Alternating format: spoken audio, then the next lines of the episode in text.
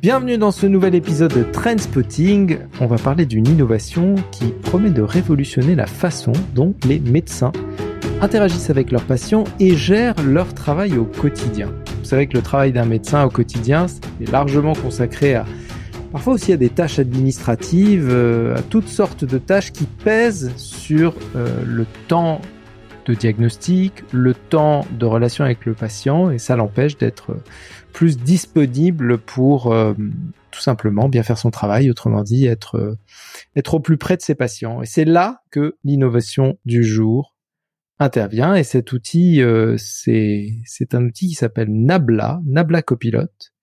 Et derrière cette prouesse technologique, il y a un ancien chercheur au sein du laboratoire d'intelligence artificielle de Meta à Paris.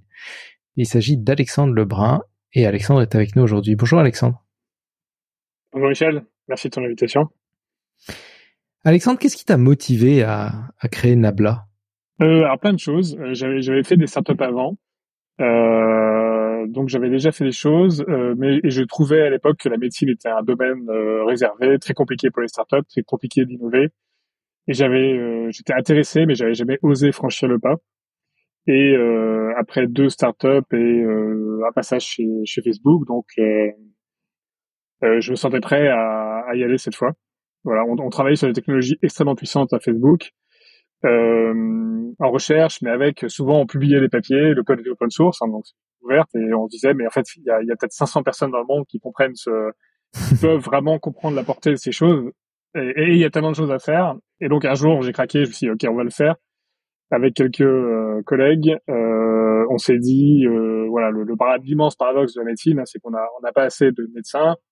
Tout le monde le, le, ressent même en tant que patient. Hein, euh, et en France, et encore, on est sans doute le meilleur système du monde c'est bien pire ailleurs. Euh, et quand on regarde le, les journées de travail d'une médecin, euh, elle va passer 50% de son temps à faire des choses administratives. Donc il y ce, gros paradoxe, on en a pas assez, on leur fait faire des choses qui relèvent plutôt du secrétariat médical. Donc essayons de, de, résoudre ce problème. Donc Nabla répond à cette problématique administrative de secrétariat des médecins. Comment ça marche? Alors ça marche sur un téléphone en fait. Hein. On a le médecin un copilot. Euh, au début d'une consultation, ils activent euh, Nabla. Et là, en fait, on va euh, capturer l'audio de la consultation. Euh, on n'enregistre pas, hein, c'est tout de suite, on la garde pas. Elle est capturée, c'est streamé. Euh, et on va, euh, à la fin de la consultation, par exemple 10 minutes de, de consultation, on sait ce que le, le, médecin a dit, le patient, etc. Et, basé là-dessus, on va rédiger le compte rendu médical, mettre à jour le dossier patient dans le logiciel utilisé euh, par, le ou la médecin, euh, rédiger des lettres de référencement, euh, d'adressage aux spécialistes, peut-être s'occuper du dossier de remboursement pour la pour l'habituel ou pour la sécu. Donc enfin, on va essayer en fait d'automatiser tout cet ensemble de tâches que vous voyez pas forcément en tant que patient, mais qui suite à une consultation incombent au, au médecin. L'impact direct pour le patient, c'est que le, médecin n'a plus besoin de prendre des notes. Euh, souvent, en fait, votre médecin ne vous regarde pas, il regarde son écran. Ça, ça hmm. aussi, je pense que beaucoup de gens ont cette expérience. Là, en fait, on n'a plus ça, puisque le copilote prend des notes quelque part. Le médecin peut s'occuper euh, mieux, en fait, euh, on espère, des, des patients. Et, et, derrière cet usage, cette application, quelle technologie vous utilisez? Alors, sans surprise, des choses très à la mode, de, de, de générative AI. Euh, donc nous, on a commencé à travailler là-dessus avant euh, avant l'explosion ChatGPT, GPT-4, etc. Euh, on était les premiers à, tester GPT-3 quand c'est sorti en septembre 2020. Enfin, un peu avant que ça sorte d'ailleurs en septembre 2020.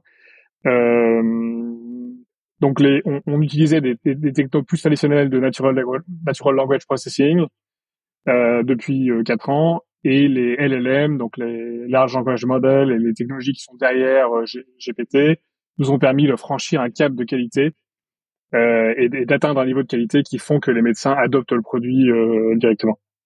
Et donc, euh, il y a une phase de transcription, donc il y, a, des outils, j'imagine qu'il y a l'équivalent d'un d'un speech to text, probablement avec des technologies open source.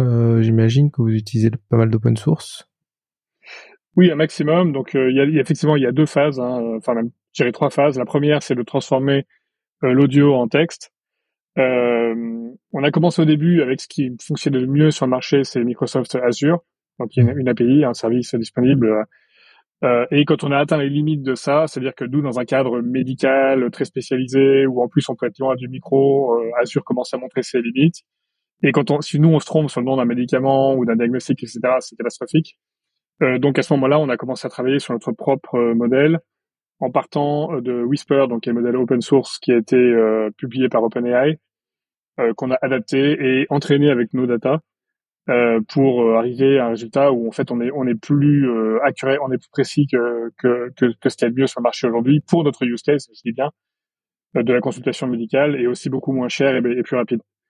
Euh, donc je pense qu'en tant que startup, c'est souvent un bon move de commencer par utiliser les choses qui sont disponibles, de voir où on en est, de fixer une baseline et ensuite de, de décider ok, est-ce que je dois d'abord résoudre le problème A ou le problème B, lequel me, me, me limite aujourd'hui? Et là, dans notre cas, le premier problème qu'on a dû résoudre nous-mêmes, c'était celui de la transcription euh, voix vers texte, parce que c'est ça qui euh, générait des erreurs. Euh, donc voilà, on est passé à un modèle euh, interne mais basé sur Whisper. Et ensuite, la seconde phase, c'est de passer du texte, de la, la, consultation. Personne ne veut voir ça parce que c'est très long, on peut discuter plein de choses, voilà. Donc il faut passer de ce texte à une, un compte rendu qui est structuré, qui est court, qui est précis, pertinent. Donc qu'est-ce qu'on doit garder, qu'est-ce qu'on doit ne pas garder, euh, voilà, il faut aussi structurer parce que si vous voulez mettre à jour le dossier patient dans le logiciel métier utilisé à l'hôpital ou au médecin, euh, il faut pas seulement dire qu'on a tel antécédent, il faut trouver le code. Donc il y a les ontologies, euh, on prend surtout SIM10 qui est utilisé. Donc le code de chaque maladie, de chaque antécédent, de chaque euh, euh, donc toute cette phase de structuration, elle est faite par des technos classiques de, de, de, de traitement du langage naturel et euh, de, de, plus récemment des LLM qui permettent dans certains cas d'être très efficaces. Et, et aujourd'hui, euh, vous travaillez avec quelle langue? On travaille euh, alors avec l'anglais, le français et l'espagnol. On est euh, surtout sur, enfin, 90% de revenus viennent des États-Unis, hmm. euh, mais euh, et on a fait l'espagnol pour le marché euh, américain en fait, puisque en, en, Californie, par exemple, 30% des consultations ont lieu en, en, espagnol. Et il faut faire la note en anglais, mais le, la consultation en espagnol. Donc on s'attaquait assez vite à ce genre de, de situation. On supporte aussi le français, bien sûr, et on a euh, pas mal de médecins utilisateurs et de partenariats d'hôpitaux euh, en France. Et d'ailleurs, comment les médecins accueillent l'outil? Ils l'accueillent euh, très bien. Bon, je vais pas dire, mais on a mis du temps à comprendre, en fait, à, apprendre à travailler avec les médecins, avec beaucoup d'humilité. On a assisté à des centaines de consultations. On, a, on, a, on a, très, tôt travaillé ensemble pour comprendre. Euh, on, a, on, a, vraiment tracé euh, fermement la limite entre ce qu'on faisait et ce qu'on faisait pas. C'est pour ça que le produit s'appelle Copilot et pas Pilot. Le message c'est médecin, vous êtes le, c'est vous le pilote, c'est vous qui décidez. On ne fait pas de diagnostic, non. On ne prend pas de décision. On est juste là pour documenter ce que vous dites. Euh, donc c'est vous qui faites un diagnostic euh, au patient et moi je vais euh, le documenter et faire ce qu'il faut dans, dans, la paperasse en gros. Euh, donc à partir du moment où on a été très clair, on a appris à être très clair là-dessus. En tant qu'ingénieur, au début, on veut tout faire, euh, et puis après, on comprend petit à petit où s'arrêter. Euh, ça, on a commencé à bien s'entendre, puisqu'ils ont dit ok ça, j'ai jamais rencontré un médecin moi qui était qui aimait documenter ses consultations et qui aimait euh, écrire à la sécu. Euh, donc à partir du moment où on dit on est très on fait ça et rien d'autre et on essaie de bien faire ça, et vous restez dans le cockpit, c'est vous le pilote, ça, ça se passe bien. Mais voilà, on a, on a, on a dû s'ajuster euh, euh, à ça. Donc c'est un côté un peu magique parce qu'en fait, on a ce, euh, voilà, c'est comme vraiment un assistant médical qui va euh, travailler pour eux, écouter et rédiger les choses. C'est toujours validé hein, par le médecin, mais c'est un petit côté magique. Donc l'adoption est, est euh, très rapide, même dans une industrie où euh, historiquement les utilisateurs sont plutôt réticents au changement ou prudents. Enfin, ils sont formés pour. C'est complètement normal mais même dans même dans la médecine, en fait, l'adoption est finalement assez rapide. Et, aujourd'hui, vous travaillez avec des médecins euh, individuels, c'est-à-dire que vous, vous les abordez individuellement. Vous travaillez par exemple avec des hôpitaux, vous travaillez avec des centres de santé? Comment comment est-ce que vous rentrez dans le monde de, de la santé opérationnelle? Alors, on commence toujours par les médecins et on insiste entre guillemets et même les plus gros hôpitaux en rentrant par le, rang des médecins qui, qui, qui en sont de la fondation. Euh, donc ce qu'on qu'on appelle product led growth dans le langage barbare de, de startup PLG donc motion donc on s'adresse on essaie de, de, placer le produit directement auprès des utilisateurs finaux. Et c'est grâce à eux après en interne on va remonter remonter et à la fin avoir un contrat d'entreprise avec l'hôpital ou l'organisation le système de santé. Donc on a on a choisi cette stratégie de go-to-market parce que dans la santé c'est extrêmement complexe et il y a vraiment un, un cimetière de startups qui, qui avaient un super produit, super idée, super équipe qui, qui sont mortes parce que pousser son produit euh, à un client final euh, qui peut payer, etc., ça peut prendre des années. Donc, conscient de ça, on, on s'est dit assez vite, il faut qu'on ait une, une, manière innovante, pas seulement d'avoir un produit innovant, mais aussi de le vendre de manière, de le pousser de manière innovante. Et donc, adoptons cette stratégie où on rend notre produit disponible euh, pour les médecins directement. On a même un modèle freemium, donc qui est euh, jusqu'à 30 consultations par mois euh, gratuit pour qu'ils puissent le découvrir, l'essayer, voir est-ce que ça marche ou pas pour leur cas de figure. Hein, et ça marche pas tout le temps pour toutes les spécialités, etc. Euh, et, euh, et, et, ensuite voilà. Donc ensuite, soit c'est des petits cabinets ou des, médecins indépendants, etc. Ils vont prendre un abonnement euh, directement. Euh, ou alors, euh, on, on, a des médecins qui travaillent dans un hôpital, dans un système de santé, et ils vont au bout d'un moment aller parler à la direction pour, pour avoir un contrat qui couvre tout l'organisation. Et à ce moment-là, bon, nous, c'est une vente d'entreprise. Donc, on, on, a cette stratégie de, de marché. Et là, vous avez levé 24 millions de dollars. Euh, Qu'est-ce que vous allez faire avec ces 24 millions? Quels sont vos plans d'expansion? On va surtout euh, développer nos, notre structure commerciale aux États-Unis. Euh, donc, comme je l'ai dit, notre, le plus gros de nos clients sont aux États-Unis aujourd'hui. On a notamment signé un contrat avec Kaiser Permanente en Californie pour 10 000 médecins. Et euh, ça, on l'a fait un peu euh, en manière euh, légère depuis Paris, sans vraie équipe commerciale, enfin avec un embryon de l'équipe commerciale. Et voilà, donc le produit marche bien, on commence à être reconnu aux US et euh, maintenant il faut embaucher les commerciaux, ouvrir un bureau, faire du marketing, donc ça c'est coûte cher. Aux États-Unis, euh, je pense qu'il faut pas jouer à moitié, il faut y aller complètement ou pas du tout. Et euh, donc on a décidé d'y aller complètement et donc on avait besoin de financer ce, ce plan. D'accord, donc c'est principalement pour euh, financer euh, toute la partie commerciale et, et, et, le développement commercial finalement de Nabla.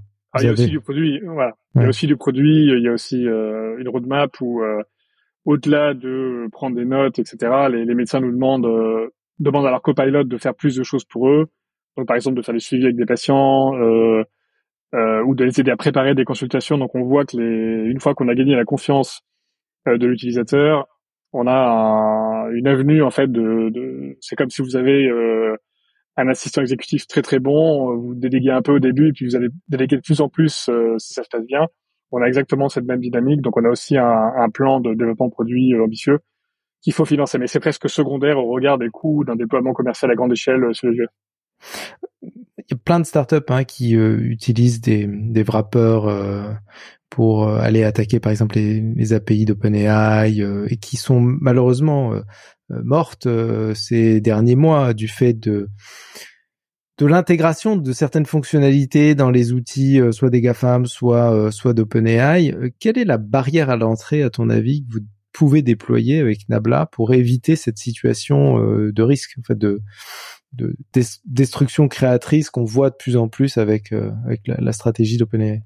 Oui, OpenAI qui va se verticaliser de plus en plus. Donc là, la, la, la chance qu'on a entre guillemets, c'est euh, dans, dans, la santé, quand on, fait un produit pour les hôpitaux, etc.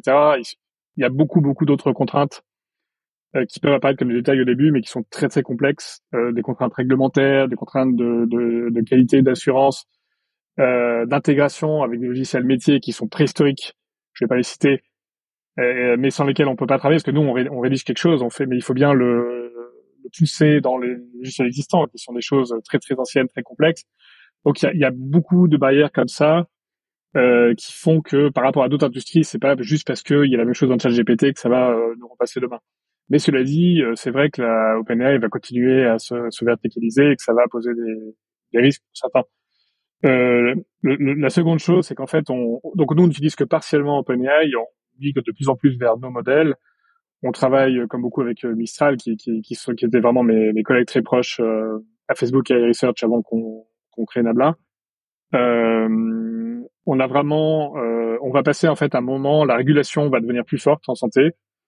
Euh, et d'autre part, nous, on, va avoir à un moment envie de faire de, de l'assistance à la décision clinique, euh, mmh. à la décision médicale, où en fait on suggère des choses aux médecins, on va chercher des, des, des, informations pertinentes dans la recherche récente, etc ou faire des recommandations. Et en fait, le jour où on fait ça vraiment, il faut qu'on il faut qu'on se fasse certifier donc de medical device en Europe ou par le FDA aux États-Unis. voilà. Je pense que passer ce genre de certification avec un wrapper sur un LLM public qui peut, sur lequel on n'a aucun contrôle, ça va être impossible. Donc c'est une raison de plus pour laquelle avoir un modèle open source qu'on contrôle complètement euh, et qu'on peut adapter aux, besoins de son industrie, en l'occurrence médicale pour nous, euh, va faire une énorme différence. Mais on, on, donc moi, mon forecast, ma prédiction, c'est qu'on va très vite arriver vers ces régulations euh, d'ici 12-24 mois et que certains seront prêts à, à, à se passer d'OpenAI et d'autres non. Bon, sans trahir de secret, euh, tu peux ne pas répondre à la question, mais euh, il paraît assez évident qu'un partenariat avec Doctolib serait génial pour euh, Nabla. Est-ce que c'est quelque chose sur lequel vous travaillez euh, C'est quelque chose que vous aimeriez euh, déployer Comment comment est-ce que tu vois euh, la possibilité d'une coopération avec Doctolib? Oui, on, on, parle on parle régulièrement de Doctolib. Hein, je connais bien Stanislas. on a pas mal de médecins nous qui utilisent Doctolib et qui utilisent notre extension Chrome pour euh, de, pour utiliser Nabla avec Doctolib, même sans intégration officielle, disons, ça marche bien. euh, et partant de là, voilà, est-ce qu'on va aller plus loin ensemble? Ça, ça reste à voir, mais c'est clairement euh, le chemin de l'histoire. Ouais. ouais, clairement. On a des, alors on a des on a des partenariats comme ça avec euh, des déjà sept éditeurs aux États-Unis euh, qui nous ont intégrés, euh, qui nous ont intégrés euh, dans, dans le logiciel et ça marche très bien. J'espère qu'on arrivera là avec Doctolib aussi. Ouais, ce serait super. Euh, cette semaine, on a découvert une attaque cyber euh, qui a mis en péril, euh, je crois, près de la moitié des dossiers de sécu des Français. Euh, la question de la confidentialité, de la sécurité des données est cruciale dans le domaine médical. Comment est-ce que vous assurez la protection des données des patients, au-delà même du fait que vous ne stockez pas l'audio, vous avez quand même accès à des données. Comment est-ce que vous assurez cette protection des données? Alors en fait, on stocke non seulement pas l'audio, mais ni le transcript ni la note. Donc en fait, on est une machine euh, sans état. Ça, c'est pas, c'est pas. Donc la meilleure manière de pas se faire voler des données, c'est de pas les avoir. C'est un peu notre philosophie. Et donc nous, on fait notre travail et on remet euh, les, les, ce qu'on a généré entre les mains de, du logiciel métier existant et qui, qui, de toute façon a besoin de les avoir. Et, là, on oublie tout. Et après, on peut être torturé euh, deux heures dans la salle de torture. En toute façon, on, a, on fait rien. Euh, donc en fait, c'est comme ça qu'on limite le, la surface de l'exposition, la surface de risque. C'est pas évidemment, on peut être attaqué, on peut, ça passe par nous quand même. Je dis pas qu'on a résolu tout en faisant ça, mais c'était une décision clé. Et je pense qu'on dort mieux la nuit en sachant qu'on n'a pas, euh, voilà, là, là, on est à un rythme de 4 millions de consultations par an. On a des audios, c'est extrêmement sensible évidemment, et mmh. je préfère ne pas les avoir en fait, tout simplement. Mmh. Euh, donc voilà, après on a passé aussi des, des certifications de sécurité comme euh, SOC 2, Type 2 aux États-Unis ou ISO 27001 euh, en Europe. donc on peut, on, paye aussi les gens pour nous attaquer, euh, pour, pour voir si on n'a pas des, trous évidents. Donc on peut, on peut jamais être sûr en fait, on n'est jamais parfait, mais c'est clair que c'est, c'est pas un détail quand on est dans la santé de se dire après coup au fait est-ce que je suis euh, secure? Donc c'est, c'est un, un, peu une obsession de tout moment. Hmm. On va essayer de prendre un peu de recul et, de se projeter dans les quelques années qui viennent. Euh, allez, horizon 5 ans, on va dire. Comment est-ce que tu vois l'évolution de l'usage de l'intelligence artificielle dans, dans le domaine médical euh, dans les cinq prochaines années? Bah, on, est dans une situation où, comme, comme je dit, on n'a pas assez de, de, médecins et de, de, soignants en général. Euh, c'est vrai en France, c'est vrai en Europe, c'est vrai aux États-Unis, et il y a d'autres régions du monde où il y a presque quasiment pas de, de médecins tout court, il n'y a pas d'accès. Donc en fait, nous, euh, on part d'une situation où on manque terriblement de, de, de, de main d'œuvre humaine. Euh, donc il y, a il, y a une, il y, a une, évidence absolue qui est de se dire qu'est-ce que où est-ce qu'on perd du temps aujourd'hui, où est-ce qu'il perd du temps et qu'est-ce qu'on peut faire. Euh, et on a vraiment un, un, chemin assez net sur euh, on prend la liste de ce que, ce que les médecins ne devraient pas faire ou n'aiment pas faire et en fait on va rajouter ça dans le produit un par un en commençant par le plus urgent. Et voilà, je pense que d'ici cinq ans, euh, ma vision, c'est vraiment pour euh, des médecins, c'est euh, je, je, marche ou je conduis vers mes cabinets, j'ai une oreillette qui va me résumer les clients que je vais voir dans la matinée, s'il faut savoir sur leur dossier, les dernières infos qui peuvent être pertinentes, euh, qui, ont été sourcées dans des, travaux de recherche ou dans des, des publications médicales. Et, et donc j'arrive à, chaque consultation avec ce contexte parfait. Dans mon cabinet, j'ai un écran euh, mais j'ai plus de clavier, donc je vais pouvoir voir euh, des radios, des, le dossier, euh, s'afficher. Euh, de manière un peu similaire à ce qu'on voit dans le film Her, par exemple, où en fait ils ont l'oreillette et des écrans, mais plus de, il y a juste les écrans en fait, et on utilise l'écran qui est à côté. Euh, donc avec une assistance voilà qui démarre bien avant la consultation, euh, qui pendant la, la, consultation prend la forme d'assistance à la décision où on va euh, peut-être suggérer des questions à poser euh, ou des examens à faire euh, avec ce patient. Et puis suite à la consultation, si on a dit au patient par exemple prenez rendez-vous dans deux semaines avec tel spécialiste, on va pas juste espérer qu'ils vont le faire. On sait que l'adhérence au traitement en fait en général est de 50% et qu'on pourrait euh, gagner plusieurs années de vie, euh, d'espérance de vie, si, si, juste les patients suivaient les recommandations et les traitements. C'est déjà ça, c'est un. Donc voilà, il y a, y, a, y a, plein de rôles qui sont absolument évidents pour l'IA et ce qui sera dans dans le scope de ce qu'on saura faire d'ici cinq ans et ce qu'on sait déjà faire souvent euh, aujourd'hui.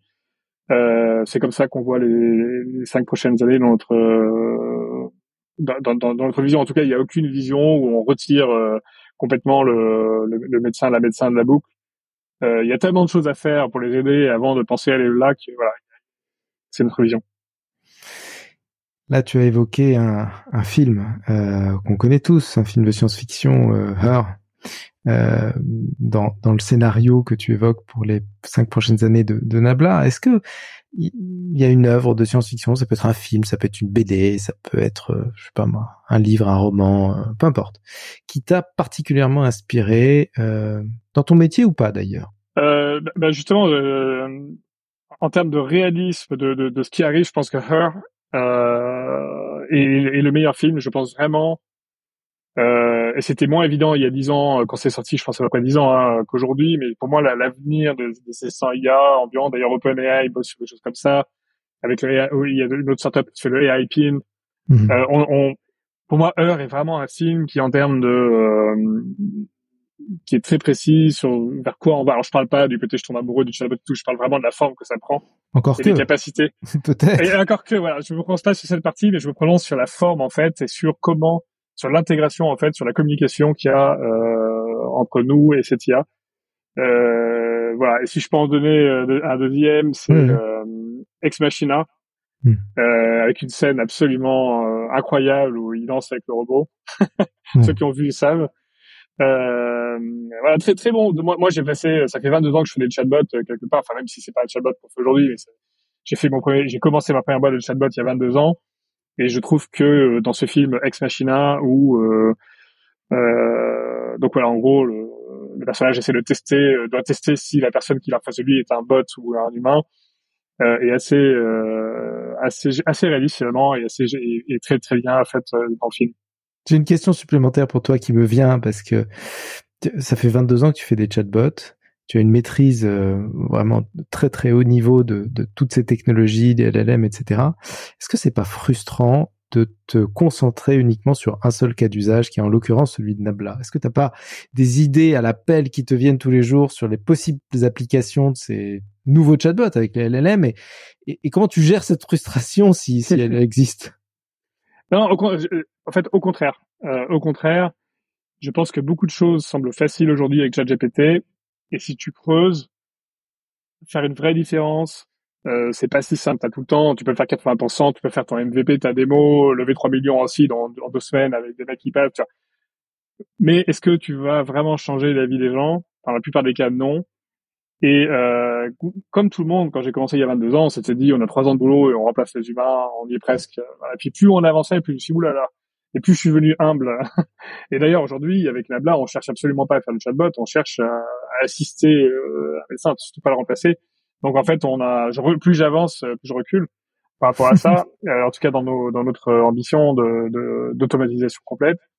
Et euh, partant de là, je pense ça me rassure vraiment de, de choisir un, un cas euh, hmm. étroit, pas si étroit d'ailleurs, la médecine c'est grand, euh, et de se dire au moins déjà essayons de faire quelque chose là, ça peut avoir un, un immense impact, ça peut changer la vie de pas mal de monde, euh, et c'est plutôt rassurant. Sinon, je pense que je deviendrais fou. Au contraire, en disant il y a, hmm. on va s'éparpiller partout, on va tout faire dans toutes les industries.